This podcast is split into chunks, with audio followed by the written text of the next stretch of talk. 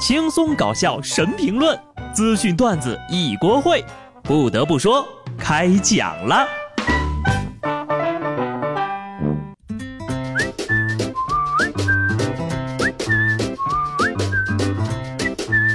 Hello，听众朋友们，大家好，这里是有趣的。不得不说，我是机智的小布。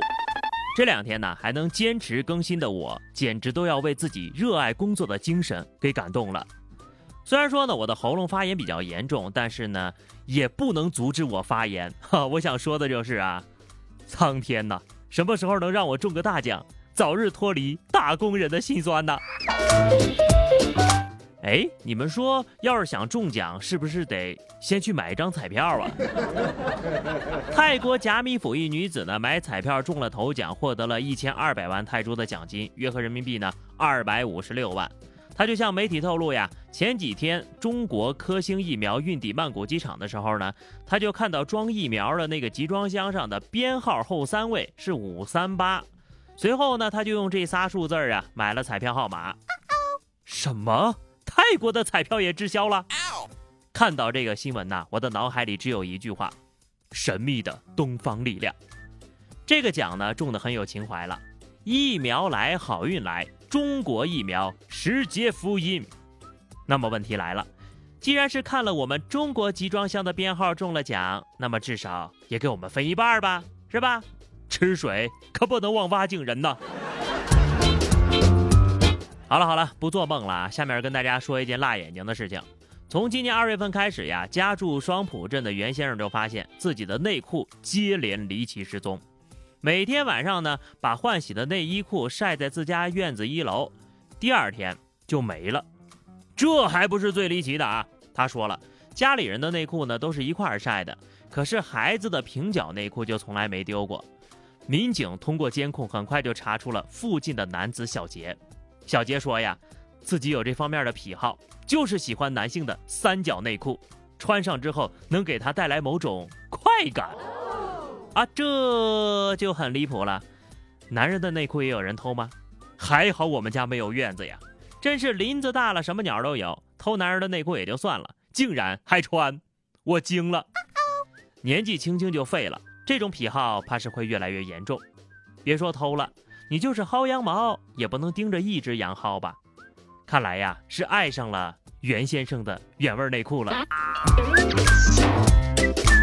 温馨提示啊，现在大街小巷都是监控，莫伸手，伸手必被抓。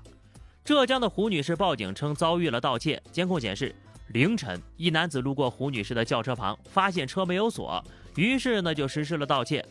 盗窃之前呢，该男子曾对监控举起左手做出了敬礼的动作。目前呢，该男子已经被刑拘。据其供述，他每看见一个监控探头就会敬礼，是为了表达一下对警察的尊重，respect。你尊重警察，警察叔叔就请你吃牢饭，还附赠银手镯一副，礼尚往来吗？不是，这就叫挑衅吧。既然这么想送，那这颗人头也是必须要收下的呀。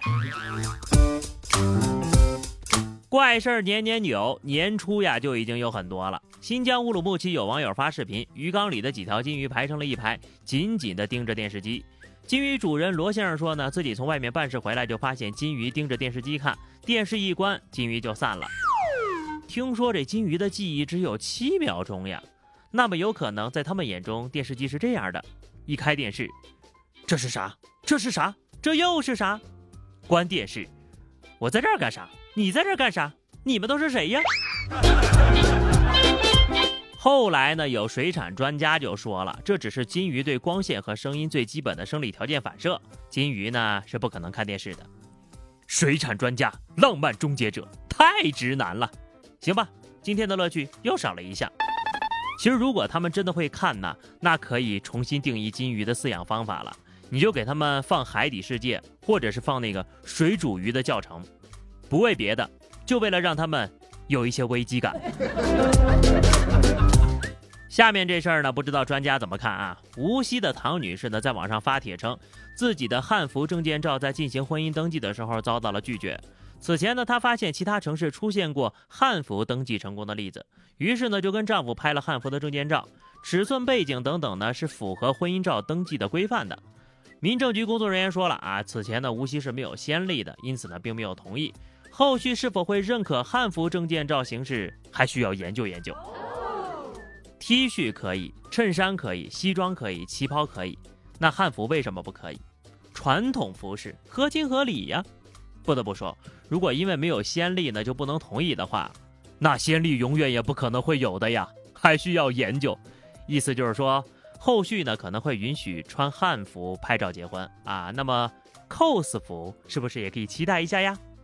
但是呢，人家专业人士也说了，结婚证以后可能会用于各种部门使用，还需要新人慎重考虑啊。所以呢，避免后续的麻烦，咱还是穿的正式点吧。虽然说有点不近人情了，但是这一次呢，我对民政局这个不近人情呢，还是用力的点了一个赞哈。因为今年的三月十四号是西方的白色情人节，而且从数字上看呢，二零二一三一四谐音就是爱你一生一世。但是这一天呢是个礼拜天，民政局不上班啊，很多网友就留言呢，希望这一天呢民政局可以上班，情侣之间有个很好的寓意，但是被民政局拒绝了。为什么要拒绝？根本就不应该搭理他们。不得不说，选个好对象比选个好日子重要多了。选对了人，天天都是好日子；选错了呀，大年初一结婚也白搭。再说了，为什么结婚都要选个好日子呢？因为婚后就没有好日子了吗？凭什么为了证书上的数字好看、愿景美好，就要求别人加班的呀？你这就相当于啊，老板说明天是他的吉祥日，能挣大钱，你们得来加班。三月十四号加班，五二零、五二幺要加班，九月九号还要加班，口子一开。全年都别休息了。有些风气呀，真的是不能助长的；而有些风俗呢，也该去其糟粕了。贵州铜仁一个山寨里，一位老爷爷过世，全村人呢去他们家里吃饭啊，大吃大喝十四天。其家属就说呀，地仙儿给推算了日子，要停满十四天才能抬上山。而在这期间呢，整个寨子里的人都要去他们家吃饭，不去的人呢，还会显得很自私。才第六天的时候，光大米就已经吃掉两千斤了，基本上呢是每两天吃掉了一头猪。接下来还有每天两餐，再吃上八天。哎呀，有部分网友看了之后呢，就比较惊讶啊，没点钱都死不起了。不得不说，这件事情本身的出发点呢是好的啊，大家互相捧场帮帮忙啊，加强邻里沟通。在这个活动里呢，都是吃自己的花自己的，也没有造成什么社会的损失。而人一辈子就这一天，操办个三五天呢是可以理解的，但你说十四天，恐怕有点长了吧？春节假期才七天呢。虽然说习俗呢是值得尊重的，但也是时候该跟上时代了，厚养薄葬才能让文化真正的细水长流啊。还有一些不良的风气啊，都不知道是怎么兴起来的。近日，成人试穿小码优衣库童装照引发了关注，只拍照不购买的行为遭到了网友的指责。部分穿坏了的衣服呀，店铺就要承担损失。优衣库呢就回应了，说目前呢不存在限制成人试穿童装的规定，同时呢，门店也确实存在成人试穿童装并造成衣服损毁的现象，这样污损的衣服呢将会被直接废弃。真服了啊！就有些人自己个儿有多胖，心里就没点数吗？行吧。你说你一个成年人那么爱穿童装，为什么不去试试纸尿裤呢？能穿进去不是更显得腿细吗？开裆裤啊，更凉快更通风。无论是卖萌装可爱也好，还是搞什么颜色擦边球也罢了，你把衣服撑坏了但是不赔钱的人，真的是巨婴一个，太无耻了。好的，朋友们，那么以上就是本期节目的全部内容了。关注微信公众号 DJ 小布或者加 QQ 群二零六三二七九二零六三二七九，来和小布聊聊人生吧。下期不得不说，我们不见不散，拜拜。